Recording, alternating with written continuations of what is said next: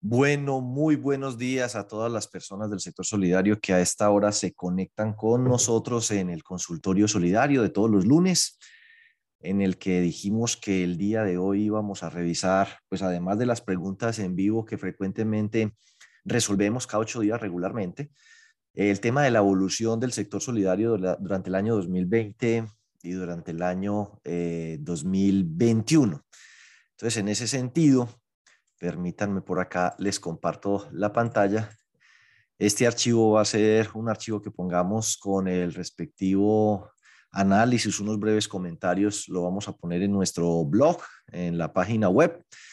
Y en él pues hicimos varias cosas. Eh, uno, aquí donde dice análisis 2021, tomamos las entidades que tenían más de 500 millones eh, de pesos de activos, eh, más de 20 millones de ingresos, para hacer pues una segmentación y esas entidades que son muy pequeñas, que los indicadores pueden tener saltos y variaciones muy grandes, atípicas que no son comparables, pues las descartamos. En los fondos de empleados también descartamos fondos de empleados eh, cuya cartera es inferior a 200 millones de pesos. Luego las agrupamos por tipo de entidad y procedimos aquí en una tabla dinámica a hacer el resumen. Entonces, pues por tipo de entidad, por decirlo de algún modo, y para que hagamos una revisión de lo que es el sector solidario. La gran mayoría de los activos del sector solidario están en estas 1.731 entidades entre cooperativas, fondos de empleados, mutuales y demás. Llegan casi a 6 millones eh, de asociados, ahí lo pueden ver ustedes.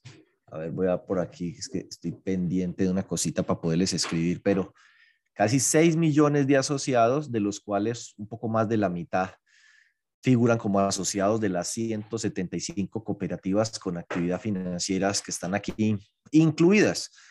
Eh, por tamaño de activos, pues, y tipo de entidad, los que le siguen son los fondos de empleados. Estos fondos de empleados de nivel 1, 2 y 3, este, este y este, si los sumamos, tienen algo así como 7.9, 10.5 billones de pesos de activos. O sea que entre esos dos, entre las cooperativas con actividad financiera y los fondos de empleados, estábamos hablando de unos 29 billones de los 40 billones de pesos de activos que tienen esas entidades.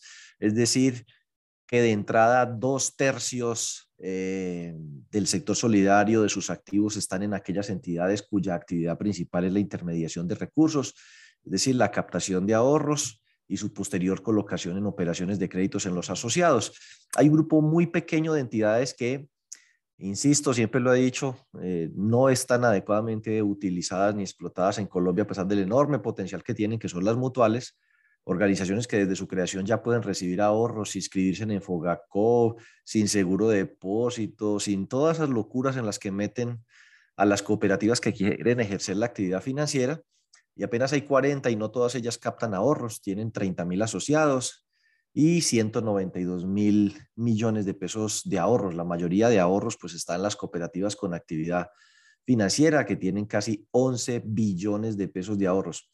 Si vamos a los excedentes, lo que vamos a ver es que las cooperativas con actividad financiera tuvieron unos excedentes de 320 mil millones de pesos. Los fondos de empleados sumados apenas llegan a unos 150 mil millones de pesos. Más o menos la rentabilidad sobre activos es similar. todos los excedentes de todo el sector solidario suman 634 mil millones de pesos. Ahora, por ingresos, una cosa que se destaca es que las que más generan ingresos son las cooperativas de caficultores y las cooperativas del sector agropecuario distintas a las de caficultores y las del sector comercial. Si miran esas que están acá, esta, a ver, eh, a ver, esta, esta y esta, son más o menos unos 14 billones de pesos, o sea que tres cuartas partes de todos los ingresos del sector solidario se producen en esas cooperativas del sector agrario, del sector agropecuario, del sector comercial. Sin embargo, sus excedentes son casi, pues, eh, un poco materiales respecto al volumen de ingresos que genera. O sea que de cada 100 pesos de ingresos que generan prácticamente nada les queda de excedente. Fundamentalmente lo que hacen es comercializar productos como el café, por ejemplo, eh, de los asociados, eh, pero a la final el margen neto eh, que les queda es nada. Bueno, eso por tener una semblanza. Hay unas cooperativas por acá que llamaremos con actividad crediticia, que las, las filtramos pues con, con alguna técnica y son cooperativas que a pesar que dicen que son multiactivas, usted no les ve prácticamente inventarios, no les ve grandes costos y en cambio sí ve uno que de sus activos, la mayoría de esos activos son cartera de crédito. O sea que diríamos que son cooperativas con actividad crediticia, fundamentalmente a pesar de que dice que son multiactivas, se dedican es al tema de la cartera. Entonces vamos a ver eh, algunos indicadores que, insisto, esto se, va a colocar allí en el blog para que ustedes lo vean, pero, pero para que hagamos una semblanza de, eh, del sector solidario, quise destacar aquellas cuya actividad principal es el crédito porque estamos atravesando pues por una eh, coyuntura en ese tema del crédito. ¿Qué pasó con el crecimiento? La verdad es que el crecimiento eh, fue positivo, eso es destacable o rescatable. Sin embargo, se ve una desaceleración a excepción de las cooperativas con actividad financiera y, y las cooperativas con actividad crediticia más grande. Miremos esto, las cooperativas con actividad financiera crecieron 8.2% en ambos años sus activos. Sin embargo, lo que hay que destacar es que el mayor crecimiento pues tiene que ver con la cartera que creció un 8.4 luego de que el año anterior había crecido apenas el 1.3. En estas cooperativas en ambos años, eh, los aportes y ahorros, o sea, el total de captaciones venía creciendo al 11.7, 9.2, hay una desaceleración. Pero el hecho de que hayamos pasado en las cooperativas con actividad financiera de crecer apenas, y esos son promedios, ¿no? El 1.3 para pasar a crecer el 8.4, pues hace que los ingresos del 2020, después de haber decrecido el menos 0.5, crezcan un 6%, cosa que es bien importante.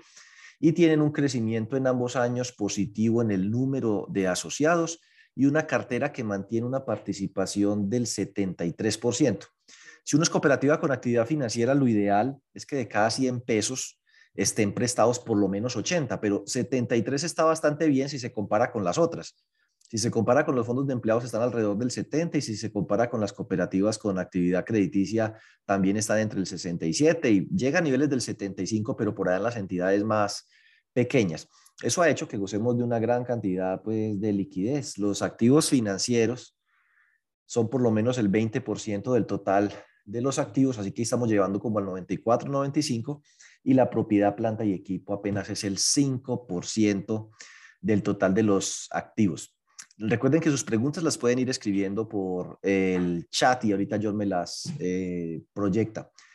Si tomamos el patrimonio, le sumamos los aportes, le restamos los aportes, nos queda como el patrimonio propio, incluidos los resultados de excedentes de NIF, que son como las valorizaciones, incluidos los excedentes de este año, y le sumamos los fondos sociales, donde esos son excedentes que no se han ejecutado todavía. Estamos diciendo que recursos propios diferentes de aportes, de ahorros, de obligaciones financieras, de cuentas por pagar, de impuestos de retención de la fuente de laborales, capital propio, porque los fondos sociales y mutuales son mientras se ejecutan capital propio, lo mismo que los excedentes, las reservas, los fondos patrimoniales, se mantiene estable alrededor del 14% en las cooperativas con actividad financiera. Y si nos vamos hasta lo que es cómo se apalancan, el 80, sube inclusive un poquito al 81 casi, de los recursos de las cooperativas con actividad financiera se financia con pues, los aportes y los ahorros captados de esos asociados, con un nivel de endeudamiento bancario muy bajito,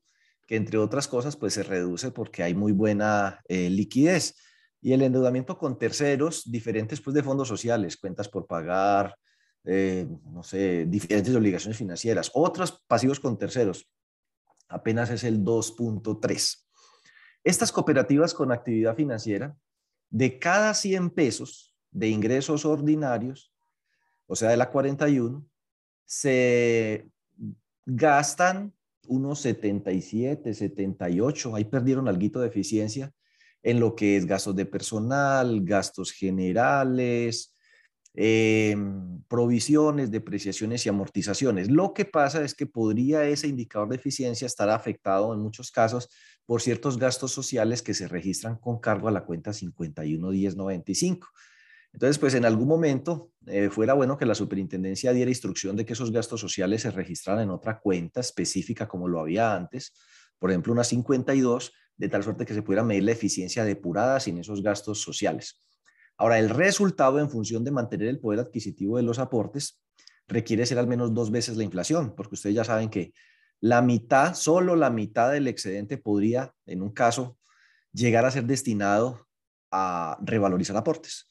O sea que si uno produce excedentes por el 3% de los aportes, ya la mitad es 1.5 y eso está por debajo de la inflación. Entonces, pensando en una inflación de 3, entre 3 y 4, uno debería estar dando entre 6 y 8. Eh, efectivamente, este año se logró en ellos 7.9. Eh, el año anterior había sido del 4.9. Comparativamente con la inflación, es mejor el resultado del 2020, porque en el 2020 la inflación fue 1,68. Dos veces la inflación es 3,4. En este año la inflación fue 5,62, dos veces la inflación sería 11.3. Entonces, comparativamente estuvo mejor el del año pasado, pero ese porcentaje pensando en una cosa estructural de largo plazo es buena.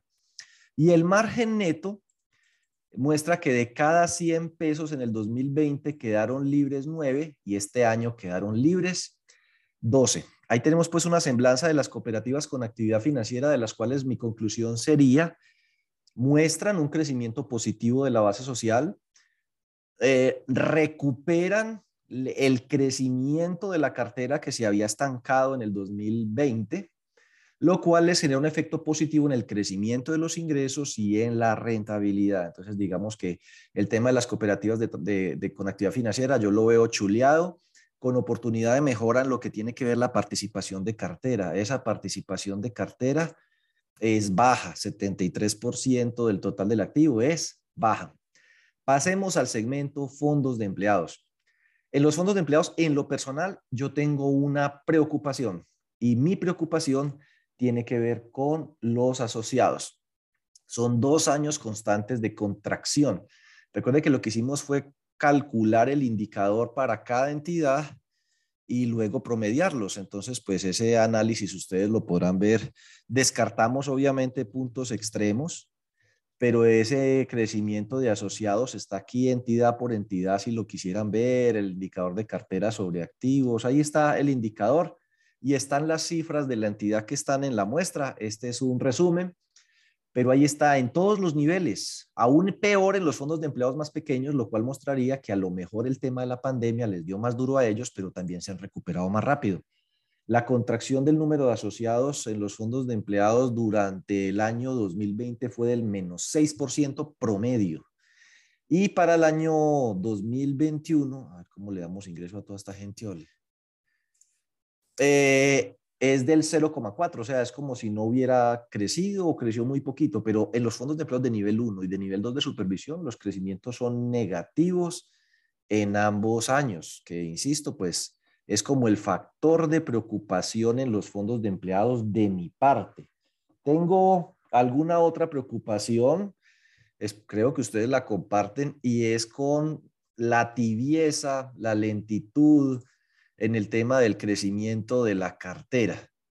Cuando uno ve aquí la cartera, creció pues casi que nada o de manera negativa en, lo, en el año de la pandemia, ¿no? Aquí está, a ver, mírenlo aquí, menos 0,8, 0,5, 0,7. Este año hay una recuperación. Sin embargo, no es una recuperación que uno diga, no, qué cosa loca disparada.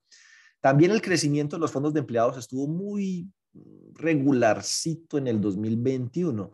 en el 2020, pues no era un crecimiento espectacular. Los fondos más grandes crecieron el 6.4 promedio. Solo son 77 fondos de nivel 1, 8,6 los de nivel 2, 7.4 los de nivel 3. Aquí aparecen 480 porque solo 480 fondos de empleados cumplieron cuatro condiciones. Primera, tener más de 500 millones de activos. Segunda, tener más de 200 millones de cartera. Tercera, tener más de 30 millones de ingresos. Cuarta, presentar datos en el 2021, en el 2020 y en el 2019 para poder que fuera comparativa la muestra, no estuviera sesgada. Entonces, esos 480 fondos de empleados cumplieron ese criterio y su crecimiento en activos pues fue del 7.4, este año fue del 7, o sea, son los fondos más pequeños, pero pues seguramente al estar asociados a empresas más pequeñas se adaptan eh, con mayor rapidez hacia abajo y hacia arriba a los vaivenes de la pandemia. Pero en los más grandes uno pues observa crecimientos que comparado con la inflación en la práctica son un decrecimiento. Crecer en promedio 4.8 cuando la inflación fue 5.6 decreció y crecer el 5.7, es decir, se mantuvo estable. Entonces uno ve una base social que se está reduciendo, un activo que se está desacelerando y pues como positivo, una cartera que empieza a mostrar un repunte, pero no suficiente como para que gane participación. Mire, aquí estamos hablando que los fondos de empleados más grandes, de cada 100 pesos solo están prestados 70. Y digo solo porque eso debería ser más del 80. En los fondos de empleados de nivel 2, la cosa llega al 72 y en los fondos de empleados más pequeños, el asunto está en el 69. O sea que, entre, y, y, el año pasado, 2020, no es que fuera espectacular, 68, 71, 70, casi que se mantiene inalterada una situación de baja participación de la cartera en el total lo cual nos lleva de cierto modo a la desesperación porque tenemos más de la cuarta parte de los activos, el 26%, representado en activos financieros, que como la rentabilidad se cayó durante 2020 y 2021, seguramente le pegó muy duro al tema de resultados. Una cartera bajita, perezosa, que no se mueve, que a lo mejor se deteriora, con una rentabilidad de las inversiones que se baja, lleva a muchas entidades entonces a preguntarse mm, para dónde debería coger y estaba haciendo una reflexión que les voy a hacer muy breve a ustedes en un seminario que tuvimos sobre balance social este viernes, eh, que se utiliza mucho en el tema de planeación estratégica, pero que quiero traer aquí, y es con Alicia en el País de las Maravillas. Alicia se encuentra con el gato en una bifurcación del camino y le pregunta al gato qué camino debo tomar. Y entonces el gato le responde, ¿a dónde quiere llegar? Y dice, bueno, pues en realidad no sé, me da igual. entonces cualquier camino te sirve, en realidad el camino no importa. Y pienso yo que a veces a nosotros nos pasa un poco eso. Yo he visto, y lo digo con todo el cariño, especialmente fondos de empleados, un poco perdidos respecto a cuál de estos dos caminos es que debería tomarse. Entonces, por ejemplo, y lo he citado aquí 20 mil veces, eh, un fondo de empleados que me preguntó que si podía invertir en ganado. Bueno, primera pregunta reunido con otro fondo de empleados, eh, me comentó que si podrían comprar casas, reformarlas, hacer locales comerciales y venderlos. Eh, otro que estaban preguntando que, que si podían crear una SAS para explorar qué negocios hacer. Yo veo loable esas intenciones, pero las siento perdido. Recuerden que el camino al infierno está empedrado en buenas intenciones. En estas intenciones no hay mala fe ni malas intenciones pero yo veo directivos eh, y gerentes perdidos y desesperados y es entendible porque lo que están buscando y es parte de los intereses en un fondo de empleados, por ejemplo, confluyen grupos de interés, los asociados, los empleados, eh, los proveedores, mm, bueno, en fin, y los empleados como grupo de interés es natural que no se quieran quedar sin empleo. Y cuando hay una entidad cuyos resultados van para abajo, pues no se dan o que pueden generar hasta pérdidas, pues ellos lo que les preocupa de entrada puede ser obtener excedentes o ingresos que permitan defender su empleo. Los directivos a lo mejor también quieren mostrar excedentes con los cuales poder mantener los programas sociales. Y entonces empezamos a pensar que en negocios, en negocios que generen rentabilidad. Y resulta, Charito, estoy para ayudar a cerrar aquí que están haciendo mucho ruido. Eh, que lo nuestro es prestar servicios y prestar servicios a los asociados. Nuestra misión jamás ha sido generar negocios. Así que toda esa materia gris de directivos, empleados y gerentes debería estar puesta al servicio de pensar cómo vamos a hacer para cumplir nuestra misión. Así que deberíamos como sector empezar por ahí. ¿Cuál es la misión, por ejemplo, de, mi entidad. Y como estamos hablando en este momento eh, de fondos de empleados, digo, bueno, ¿cuál es la misión de un fondo? Y resulta que la misión de un fondo, por lo menos lo que yo he entendido, es que aquí hay un asociado que coloca unos recursos en el fondo y ese fondo practica un principio que se llama el de ayuda mutua.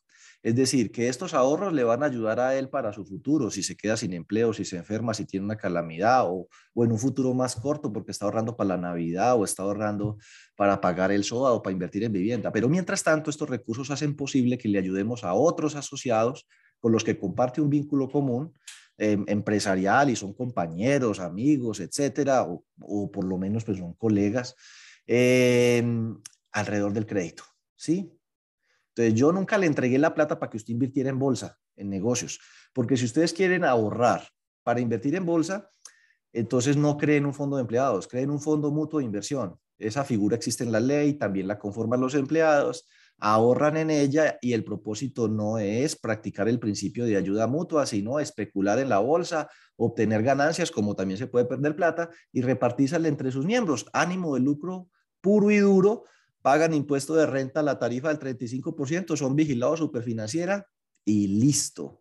O si quieren invertir en casas, en ganado, porque es muy, muy buen negocio y no quieren, no quieren em, aplicar el principio de ayuda mutua, sino que lo que quieren es hacer negocios y hacer plata, bienvenidos porque el país necesita emprendedores, gente que haga negocios, que pague impuestos, que genere empleo, háganlo pero entonces eso no se hace a través de un fondo de empleados, eso se hace a través de una SAS, una sociedad limitada, se consiguen 100, 200, 300, 500 accionistas y se dedican a hacer eh, negocios.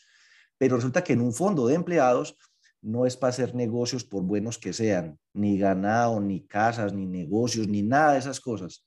Está orientado a la satisfacción de necesidades de sus asociados. De hecho, eso está ratificado en muchísimas partes y no me puedo desviar tanto, pero si usted busca, por ejemplo, el concepto unificado eh, sobre el FODES, precisamente a raíz de que hay mucha entidad que está posiblemente pensando en qué invertir el FODES, entonces le han preguntado a la Supersolidaria, oiga, ¿en qué se puede destinar eh, los recursos del FODES? ¿Podemos hacer eh, negocios? Y entonces la Supersolidaria por acá después le contesta, el FODES puede destinarse, claro, para la creación de programas o proyectos de emprendimiento, pero dirigidos a brindar servicios a los asociados. No se me pierda de esa parte. No es posible emplearlo en cualquier programa que pretenda quebrantar la naturaleza jurídica, es decir, por ejemplo, generar lucro en sus asociados. Creo que es el artículo 69, en este momento eso no es importante. La parte final del decreto 1481 señala que las materias no tratadas en este eh, decreto se deben remitir a lo establecido para las cooperativas, eso está ahí. Y si nos vamos entonces a la ley 79 de 1988, esa ley 79 dice en el artículo 10 y 11 dos cosas que también nos orientan al respecto. Lo primero, y entiéndase esto como algo que es aplicable también a los fondos de empleados las cooperativas prestarán preferencialmente sus servicios al personal asociado, ¿sí? Em, entonces, preferencialmente es que todas sus acciones están orientadas hacia ellos. Marginalmente, o sea, subsidiariamente, pero no preferencialmente, no mayoritariamente, pueden extenderlos al público no afiliado. Entonces uno ve el caso eh, de algunos eh, fondos de empleados que tienen alguna actividad económica orientada hacia sus asociados, pero que también da la posibilidad de que esos servicios distintos de los de ahorro y crédito puedan llegar a personas que no son asociadas. Pero eso no se hace con el ánimo de ganar plata, ¿cómo le parece? Increíblemente, es solo el ánimo de compartir con la sociedad. Porque aquí dice, eso se hace en razón del interés social o del bienestar colectivo, no de ganar plata. Tanto es así que los excedentes que se obtengan de eso no se pueden repartir. Entonces, ¿qué sentido tiene? Hacer un negocio, hagamos ganado, metamos eso dentro del objeto social, hagamos una inmobiliaria y administramos locales comerciales y lo metemos dentro del objeto social. Porque recuerde, un fondo de empleados puede hacer las actividades que están en la ley y otras contempladas en el objeto social. Pero yo diría, bueno, ¿y la inmobiliaria qué tiene que ver con los asociados? No, es que vamos a fabricar casas y arrendar y resulta que al final de arrendar las casas y los locales comerciales, la mayoría está desarrendado a terceros. Entonces, primero, no es preferencialmente. Segundo, están produciendo excedentes, sí, pero pues a duras penas sirven como para aumentar el capital institucional, pero no se los pueden repartir.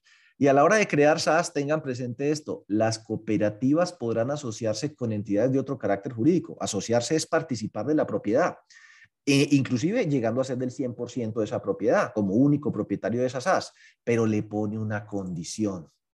La condición para usted crear SAS o participar en SAS o asociarse con otros para crear eso es que esa asociación sea conveniente para el cumplimiento de su objeto social. Y entonces al fondo de empleados que me preguntaba que si podía comprar ganado, yo le digo, bueno, ¿qué tienen que ver las vacas con su misión? Piense verá, eso que tiene que ver con la ayuda mutua, eso que tiene que ver con la solidaridad. Yo no, es que eso es muy buen negocio. Ah, bueno, entonces estamos en la empresa equivocada, porque no debieron haber creado un fondo de empleados y lo que querían era hacer negocios. Si lo suyo es prestarse servicios mutuos de ayuda y ahorro y crédito y solidaridad, ¿cierto? Entonces, pues siéntese a pensar no si el ganado es buen negocio o es mal negocio, sino cómo hacer para que las personas que no prestan donde usted, sino que están prestando en el sistema financiero, lo prefieran a usted y no al sistema financiero. Porque de lo contrario se estaría haciendo justamente lo que dice ahí, desvirtuando su propósito de servicio y el carácter no lucrativo de sus actividades.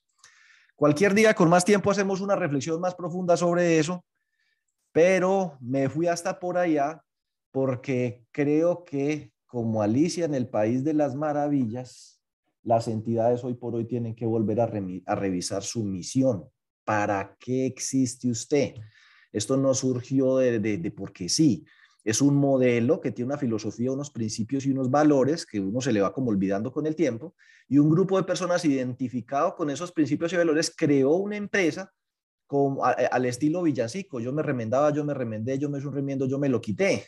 Yo pongo el capital, yo uso, eh, uso los servicios, administro y controlo la empresa y me beneficio, me perjudico con esos resultados, pero no es para hacer negocios, es para prestar servicios que incidan positivamente en la calidad de vida de los asociados. Entonces, revisen su misión y ahora piensen a dónde es que vamos por los próximos cinco años, cuál es la visión que tenemos de, de este sector y de nuestras entidades, porque, insisto, Veo mucha gente perdida, preocupada, que porque tenemos muchísima liquidez y que como la gente no quiere prestar, en vez de sentarse a pensar qué es lo que impide que la gente preste, cuáles son las barreras de acceso al préstamo, estoy pensando es eh, qué otros negocios me voy a meter, o sea, perdidos, perdidos, perdidos. Bueno, por ahí me llegó un video, perdidas, perdidas, perdidas. Bueno, entonces ya creo que mm, inclusive en el tema de los aportes y los ahorros, que es un tema positivo, creo yo, en el caso de los fondos de empleados, eh, que muestran un crecimiento, por ejemplo, en el 2020 del 8, del 11, del 8, eh, se observa una desaceleración en ese crecimiento en el 2021. Hay que preguntarse por qué, qué es lo que está pasando. Se están, mire, son cosas preocupantes. Dos años continuos de decrecimiento de la base social, inclusive la contracción del 2021. Ay, lo hice donde no era, aquí. Sí, eh, pues tiene efectos sobre los ingresos y sobre el crecimiento de los aportes y los ahorros y todo eso. Entonces yo espero que sea un fenómeno coyuntural, ¿sí? Eh, que es como el parte del coletazo de, de, lo de la pandemia y que pues eso a, futuro va a cambiar. Reflexionen cada uno de ustedes que no vaya a ser que nos esté pasando que pues los asociados más antiguos, más bien hongos, se pensionan, se mueren o se van, se llevan un poco de plata y no logro reemplazarlo con nuevos asociados en número suficiente, que se mantengan en el tiempo la misma cantidad de años que los otros y me permitan reemplazar ese capital. De ahí la importancia como método para prevenir e ir facilitando esa transición generacional eh, de fortalecer el capital institucional y efectivamente en los fondos de empleados, pues ahí se ve entre el 14 y 15% está la cosa. El 82% de los activos está financiado con depósitos y aportes. Entonces, póngale cuidado, si usted cruza ese indicador de aquí con este de aquí, si de cada 100 pesos de activos, 82 están, 80 están en, vienen de depósitos y aportes. Y solo 70 se convierten en carteras y significa que quedan 10 pesos que no están ni en aporte, no están en carteras, sino que deben estar en pues espero yo en inversiones, en fiducias, en alguna cosa que no va a rentar mayor cosa. Entonces eso pues afecta de cierto modo la eh, rentabilidad de los fondos de empleados. Y si nos vamos aquí al tema de obligaciones financieras, pues esa vaina es prácticamente inexistente. Sus niveles de eficiencia pues varían, ¿no? Entre más grande es el fondo, más eficiente y entre más chiquito, menos eficiente. Los más grandes se gastan dos tercios eh, de sus ingresos en gastos, pero insisto que eso también está contaminado por esa cuenta de gastos sociales. Y los fondos más chiquitos pues destinan casi el 86, 86% de todos eh, sus ingresos solo en cubrir eh, los gastos. O sea que dudo mucho que les quede, por ejemplo, con qué pagar rentabilidad sobre los ahorros permanentes. Y el excedente sobre los aportes, pues de todas maneras sí es como un poco mejor entre más grande es el fondo de empleados por esas economías de escala. Los márgenes netos al final eh, pintan que están mejor. Las cooperativas con actividad crediticia, ya ustedes creo que le cogen el tiro para que cada una vaya mirando allí. Eh, insisto, esas también se dedican fundamentalmente a prestar dinero. Ahí ven 2.4 billones, 1 billón, 600 mil millones. Estamos hablando de 3, casi 4 billones eh, de pesos de activos, de los cuales la mayoría está destinado a cartera. Pues, ¿qué muestran? Ahí están, por ejemplo, cooperativas como COEM, están cooperativas como, eh, espere si le digo, la, eh, ay señor, Coadams, está Coacremat, eh, Coaceded, ese tipo de cooperativas que no captan ahorros, pero se dedican a prestar eh, dinero fundamentalmente. Eh, ¿Cómo están esas? Bueno, con un crecimiento ahí moderadito, con un crecimiento de cartera también moderadito, especialmente en las más grandes la cosa está muy quieta, con un crecimiento de asociados, si no es negativo, es prácticamente nulo, quietico, con una desaceleración en el crecimiento de los aportes y los ahorros, eso es evidente en todas las entidades, pero sobre todo en los fondos de empleados y en estas cooperativas con una participación de cartera, que ahí pueden ustedes observar también, es bajita, eh, sobre todo en las entidades más grandes está por debajo del 70%, y como estas no captan ahorros, pues estas sí posiblemente tienen un endeudamiento bancario más alto, por aquí lo vamos a ver. Cuando usted ve las obligaciones financieras llegan a financiar hasta en las más grandes, hasta el 14% del total del activo es financiado con obligaciones financieras, o sea, tiene el endeudamiento más alto y tienen también la mayor participación en propiedad, planta y equipo. Son cooperativas muy dadas a tener su sede física, su sede social, bueno, entonces tiene una participación más alta de propiedad, planta y equipo. Ahí la podrán ver ustedes hacia abajo, pues con mayor detalles, pero, y a donde quiero llegar, es, eso está, y voy a borrarlo aquí, antes de que se me pase, a ver, es que por ahorita me toca con el dedo, pero ya encargué una cosita para no volver a borrar con el dedo por aquí, sino que apenas me llega esta semana. Em, este también vamos a borrarlo, a ver. Espérate un momento, porque digo que les voy a pasar esto después. No, ya se me quedó ahí pegado. Está segmentado. Aquí está por actividad financiera. Entonces están todas las cooperativas, así que no es sino que usted busque la suya, ahí están. Entonces, bueno, no sé qué entidad cooperativa con actividad financiera pueda estar por aquí así de carrerón, no sé, pero usted llega y busca el nombre de su entidad y luego se viene para acá abajo y aquí está calculado una serie de indicadores. Eh, por ejemplo, la morosidad de cartera, el margen, la suficiencia. Nosotros vamos a dar unos módulos de CIAR, ahorita arrancamos con SAR, luego con riesgo de liquidez, ahí vamos a tratar todo este tema de los indicadores, pero esos son indicadores con los que ustedes más o menos deben estar ya familiarizados y deben saberlos interpretar. Entonces aquí está, por ejemplo, en las cooperativas con actividad financiera está calculado el promedio, la mediana y el percentil. El promedio eh, bueno, y aquí lo van a poder ver el total, todas las cooperativas juntas. Entonces, el promedio es que cada indicador calculado individualmente se le saca el promedio. Entonces, el promedio de calidad de cartera de las cooperativas con actividad financiera está en 6.3%. Este. La mediana, es decir, el dato que está en la mitad. La mitad está de ahí para abajo y la mitad está de ahí para arriba. Es 5.3. El percentil 80 significa 80 de cada 100 entidades están de ahí para abajo y 20 de cada 100 están de ahí para arriba. Ahora, de 100, 20 es la quinta parte, un quinto. O sea que usted puede decirlo también así. Una de cada cinco está de ahí para arriba. Y ahí están todas y puede ver pues todos los indicadores. Puede llegar a ver, por ejemplo, aquí eh, gastos de personal sobre activos, gastos de personal sobre ingresos para ver qué tan eficiente es respecto al tamaño y la generación de ingresos. Ahí está Los gastos de personal más o menos son el 3% del total de los activos en estas entidades y los gastos de personal se comen más o menos la, la cuarta parte del total de los ingresos en promedio.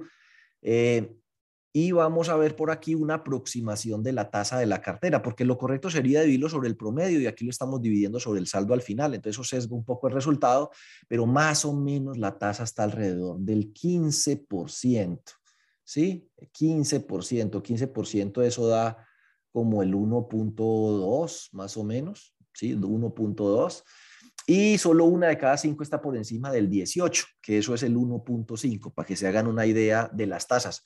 En otro consultorio les voy a enseñar de dónde consultar las tasas de las cooperativas, de los fondos de empleados, de los créditos de libranza, de los créditos de vivienda, de los EDATES, pero eso será por allá más adelante. Entonces ahí está, están las cooperativas con actividad financiera. Si usted es fondo de empleados de nivel 1 de supervisión, se puede buscar aquí.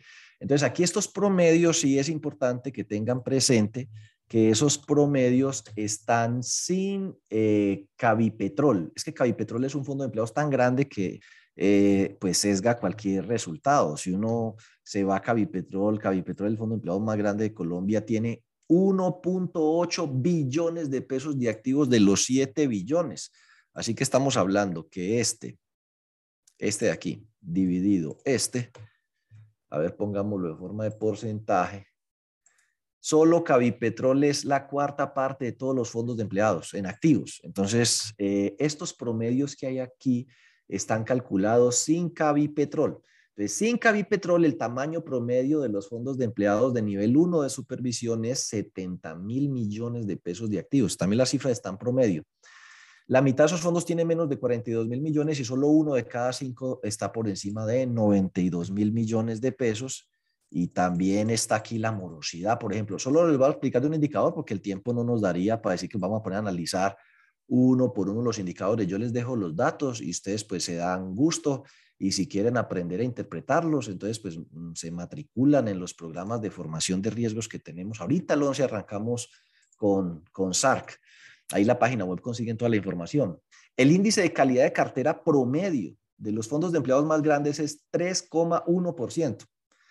La mediana está en 2 y el percentil 80 está en 4.8, o sea, uno de cada cinco fondos grandes tiene una mora de más del 4.8, pero en promedio es del 3.1. Y si miramos la eficiencia así pura y dura, cogemos los gastos de personal y generales, pero le vamos a restar la cuenta 511095, que es esa cuenta que sesga la vaina porque por ahí llevan es puros cosas sociales, y lo vamos a dividir sobre los ingresos financieros, rendimientos de inversiones, cartera, todo lo que sea financiero, porque dentro del giro ordinario de los negocios de un fondo de empleados es necesario tener plata en inversiones. O sea, uno tiene cartera, el, el, plan único de cuentas del sector solidario quedó pésimamente diseñado, qué pena que lo tenga que decir así, pero estaba mejor el otro.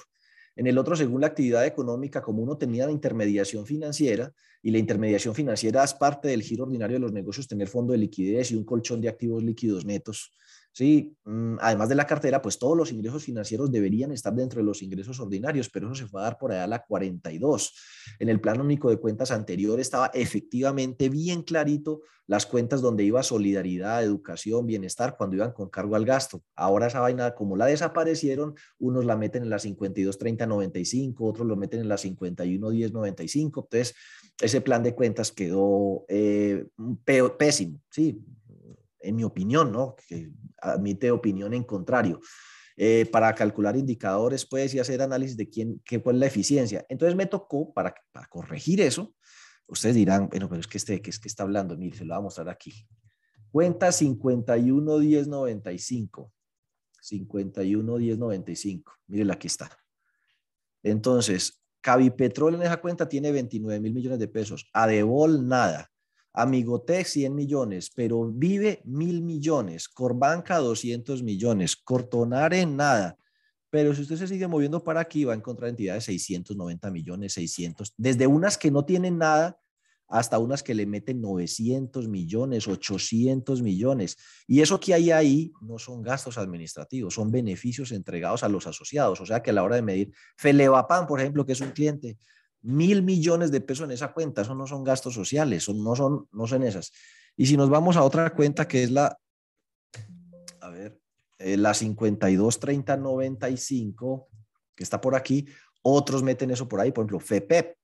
FEPEP mete 2.666 millones por esa cuenta y es exactamente eh, lo mismo. FETRABU, mira, de la Universidad del Valle, 441 millones. Entonces, para poder que eso fuera comparativo y ustedes eh, miren efectivamente cuál es su eficiencia, yo resté la 51.1095. Entonces, gastos de personal y gastos generales sin la 51.1095, para que sea comparable, me da que en promedio, a ver, que es que, espérate, a ver, vamos a mirarnos por aquí, en promedio de cada 100 pesos, los fondos de empleados más grandes se les va 45 pesos en la operación. La mitad se gasta menos de 42 y solo uno de cada cinco se gasta más de 60. Pero si dice, ay, pues que yo soy nivel 1, entonces se viene para acá, para los de nivel 2. Aquí en las entidades de nivel 2 tenemos 271 fondos de empleados. Ahí usted va a poder buscar. Sus activos promedios son 12 mil millones de pesos. Y si nos vamos acá a lo que es los indicadores, la mora promedio está en el 3%. Entonces recuerde que las de nivel 1 estaban en el 3.1, estas están en el 3. Y si nos vamos a ese de eficiencia, estos de cada 100 pesos, mientras que el otro se gastaban 45, estos se gastan 50 pesos por el tema de las economías de escala.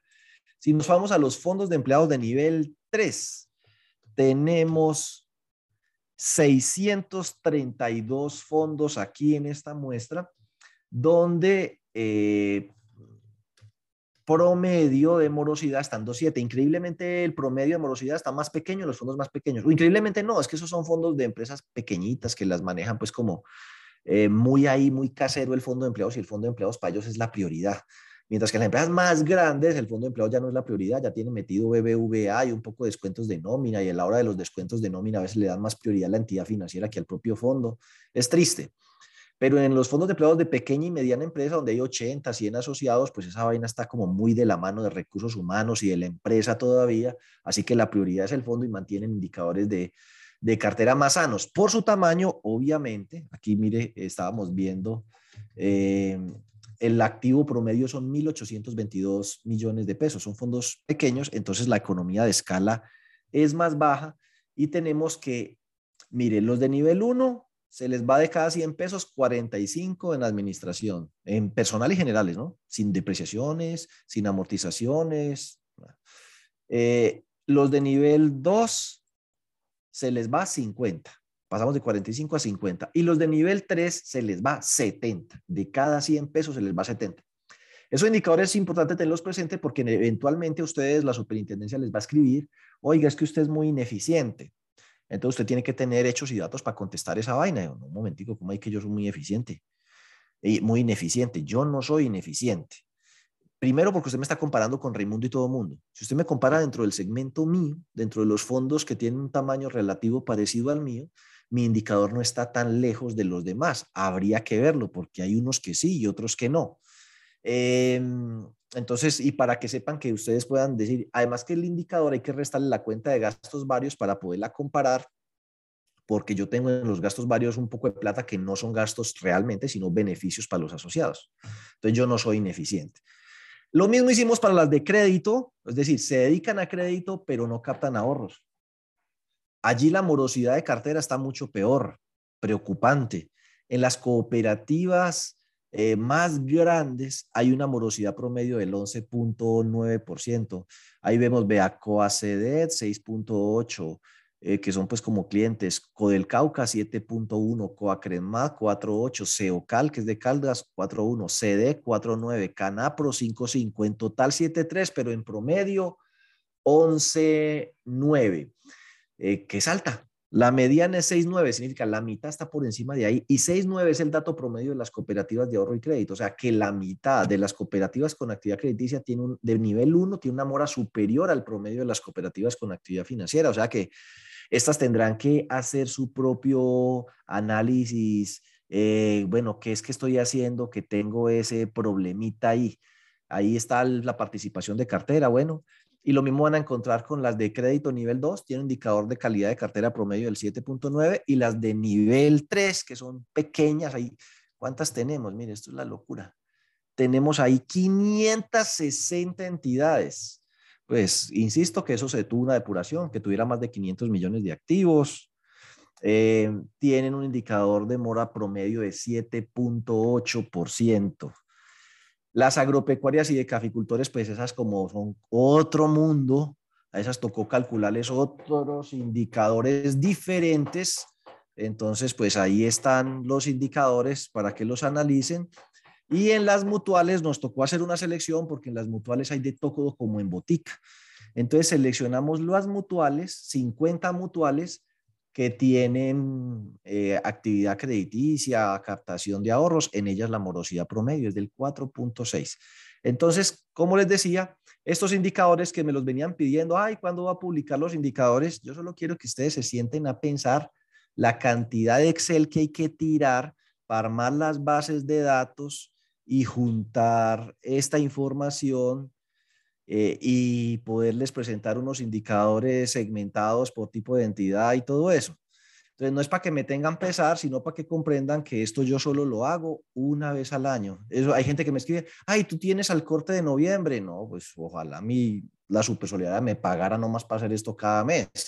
Yo esto lo hago una vez al año, con mucho sacrificio, para que puedan tener contra qué compararse, para sus informes de gestión y demás, para sus balances, para sus análisis, para sus diagnósticos, para su planeación. Es, los próximos indicadores los publicaré ya al 2022. Y bueno, analizaremos cómo se calculan, qué significan como parte del sistema integral de administración de riesgos dentro de los programas de formación que tenemos, que arrancamos a este viernes 11 para que los que estén interesados se inscriban. Em, y pues no sé si John tiene algunas preguntas que me, me pueda compartir allí eh, en, lo que, en los minutos restantes para, para buscar resolverlas. Me, comprenderán que el tema de hoy era como larguito, pero quería que supieran que eso va a estar a partir de hoy en el, en el blog. Tiene que entrar al blog al blog de www.diegobetancourt.com.co. Recuerde que ahí están siempre el enlace para entrar acá. No tienen que esperar a que yo se los envíe. Pueden entrar ahí, así como lo pueden ver en vivo en YouTube. Personas a las cuales saludo y les agradezco que siempre están conectadas alrededor de unas 100 personas a través de YouTube. Un integrante del Consejo de Administración se retira de la cooperativa y regresa un mes después. ¿Pierde la calidad de directivo? Sí, sí. Al retirarse de la cooperativa inmediatamente pierde su condición de directivo. Dale, John. En nuestros estatutos el fondo está como, hoy, hoy mismo vamos a colgar ese archivo, pues John es el que me colabora con eso, qué pecado, pues yo ahorita le mando eso a ver o miramos a ver cómo se pues la idea es que hoy al menos por la noche eso esté colgado. En nuestros estatutos del fondo está como requisito certificar 40 horas en economía solidaria, Señor Jesús. El Comité de Control Social rechazó una solicitud por tener dos cursos básicos en economía solidaria. La pregunta es, ¿nos podemos estar enfrentados a una posible impugnación de la Asamblea? Eh, no, pues a ver, 40 horas en economía solidaria, no le dicen qué temas. Y si tiene dos cursos básicos, cada uno de 20 horas, pues para mí ahí da las 40 horas. No deberían negarle la posibilidad de que aspire eh, a ser parte de uno de los órganos de administración y control. Es más, lo que habría que es felicitarlo. El que tenga 40 horas de economía solidaria y encima todo quiera formar parte de los órganos de administración y control, sabiendo que de pronto ni siquiera le van a pagar y va a ser una enorme responsabilidad, lo que habría es que felicitarlo. Va, pregunte cuántos directivos han repetido dos cursos de economía solidaria cada uno de 20 horas, cuántos lo tienen de verdad, de verdad, verdad, y verá que no, no abunda. Entonces, pues, no sé, a mí me parece que no deberían hacerlo. Los fondos de tercer nivel deben reportar trimestralmente retiro de ingresos asociados. No, ese formato de retiro de ingresos asociados, si mal no estoy, es para las CTAs. Entre al SIXES y dele control F1, entre a ese formato y dele control F1 y ahí mismo le aparece la ayuda. Ese formato de ingreso y retiro asociados no es para los fondos de empleados, es para las cooperativas de trabajo asociado. Lo que trimestralmente deben reportar los fondos de empleados de tercer nivel es la brecha de liquidez, el fondo de liquidez y el balance o el PUC, como lo quieran llamar. Los fondos de empleados, un fondo de empleados podría crear una mutual con recursos del Fondo de Desarrollo Empresarial, hijos o familiares. Sí, sí, claro, lo podrían hacer totalmente. Léanse el nuevo decreto que hay, se me olvida el número, pero uno lo busca, nuevo decreto mutual, es, el decreto creo que es 2147, algo así, si no es 2147 es 2143, pero es así. Eh, y sí, claro, pueden crear una mutual. Es tanto que el fondo de empleados hasta se puede asociar eh, a la mutual, porque las mutuales pueden recibir eh, personas jurídicas sin ánimo de lucro. De hecho, la ley de emprendimiento facilita que la pequeña y mediana empresa pueda ser parte de las cooperativas, pero lamentablemente esa ley no la han reglamentado y yo no sé si los gremios andan un poco dormidos con eso, pero con FECO, ASCO, ANALFE, todo el mundo debería estar unido, chuzando para que ese artículo que permite que pequeñas y medianas empresas formen parte de las cooperativas se reglamente. Hay que hacer énfasis en eso, por favor, ustedes que tienen esa posibilidad. Eh, dale, eh, ¿dónde encuentras datos estadísticos de fondos de empleados según nivel de supervisión? Mm, mm, I'm sorry. Los encuentra en www.diegobetancourt.com hoy por la noche, esos que le voy a publicar, pero de la super no. Le toca hacer lo que a mí me toca, descargar la información y agarrarse a punta de tablas dinámicas hacer em, análisis. Listo, dale. Eh, ¿Usted nos puede compartir el archivo? Sí, pues le estoy diciendo que lo vamos a poner en la página web, en el blog. Dale. Eh, los indicadores más importantes, eh, eso lo hablamos en los cursos de riesgos pero pues uno tiene que medir aquello en lo que quiere crecer. Si usted es fondo de empleados, ¿qué quiere crecer? Depósitos, aportes, ahorros, asociados, ingresos, cartera, ¿sí? Lo que realmente es, ¿para crecimiento de la propiedad planta de equipo, ¿eso para qué? ¿Sí? Bueno, dale. Para las cooperativas de aporte y crédito sin actividad financiera, ¿cuáles indicadores pueden aplicar? Váyase allá al cuadro de indicadores.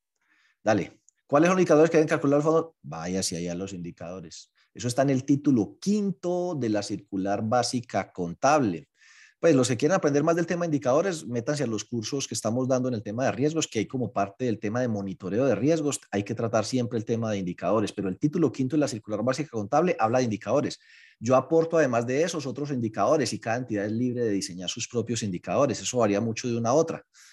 ¿Cuál es el porcentaje más sano para tener endeudamiento externo? Eh, no, pues el más sano, cero. Uno más bien es hablar de límites. Por el tema de riesgo de mercado, yo diría es crítico por encima de 30, eh, crédito bancario, ¿no? Eh, ideal por debajo de 10. Dale, es lo que la Super en algún momento publicó en unos umbrales que sacaba, que no los volvió a sacar. Esperemos que algún día lo haga. Por ahora solo publica indicadores para cooperativas con actividad financiera. Eh, ¿De dónde toma los umbrales? no, yo no hablé de ningún umbral. Les estoy diciendo el resultado puro y duro. El, el umbral puro y duro es eficiencia, 45% se gastan las grandes, 50% las medianitas, nivel 2. Estamos hablando de cooperativa, fondos de empleados, sí, fondos de empleados. Y los más chiquiticos se gastan el 66, 70, no me acuerdo. Entonces, pues uno de ahí puede tomar su partida para con el histórico y el promedio del sector definir un umbral, que es su apetito de riesgo. La Super no ha publicado umbrales y ahí tampoco están. El archivo de los indicadores, ¿dónde queda? En el blog. Tiene que entrar a www.diegobetancourt.com.co. El percentil 80, 80 de cada 100 entidades están de ahí para abajo y 20 de cada 100 están de ahí para arriba. O una de cada 5 está de ahí para arriba y 4 están de ahí para abajo. Eso es el percentil 80. Dale. Soy una fundación, construcción de vivienda. ¿Tienen un terreno para lotearlo? Ah, no, pues ahí no hay ninguna pregunta. Pues desearle éxitos. Eh, no distribuir, ¿se puede aumentar la reserva para protección de aportes? No, se tiene que llevar a un fondo especial. Mi mayor ingreso es de recaudo de servicios públicos. Si su actividad económica incluye el tema de servicios, recaudo de servicios públicos, eso es parte del objeto social, y la mayor parte del objeto, de los ingresos se deriva de esa actividad proporcionalmente, o sea, si el 90%, el 80% es por recaudo de servicios públicos, pues el 80% del excedente es no distribuible. Bueno, y, habría que hablar más cosas de eso, pero bueno. El indicador promedio de calidad cooperada de las cooperativas de ahorro y crédito es 6.35. No, creo que está como en 6.9, pero mídelo ahí en los indicadores. Dale, eh, porque eh, eh, se le acabó la batería, John. Que no se altere eficiente es permitido que el valor que se... Sí, claro, yo siempre les he recomendado que el indicador se lleve a las 52.30, que los gastos que ahorita sociales están llevando a las 51.10.95 mejor lo lleven a las 52, 30, 95. Yo creo que con eso respondí pues a, mm, algunas de las eh, preguntas que puedan surgir. Eh, hoy el objetivo central era que supieran que ahí están los indicadores, que los dividí por tipo de entidad, nivel de supervisión lo mejor que pude, que los vamos a colocar hoy en la página web, en el blog, e invitarlos a que eh, se inscriban en nuestro próximo programa de formación SARC, que arranca eh, este 11 van a ser cuatro sesiones donde vamos a mirar todo el tema de SARC, cuatro sesiones todos los viernes. Luego vamos a tener por allá en mayo el de riesgo de liquidez, solvencia, brecha, IRL, bueno, para que estén pendientes de eso. Em, el link, pues, para eh, si los que estén interesados, ahí se los, estamos colocando en el chat, pero pueden entrar directamente a www.betancodur.com.co y nos vemos dentro de ocho días. Muchísimas gracias. Cuídense, que Dios los bendiga.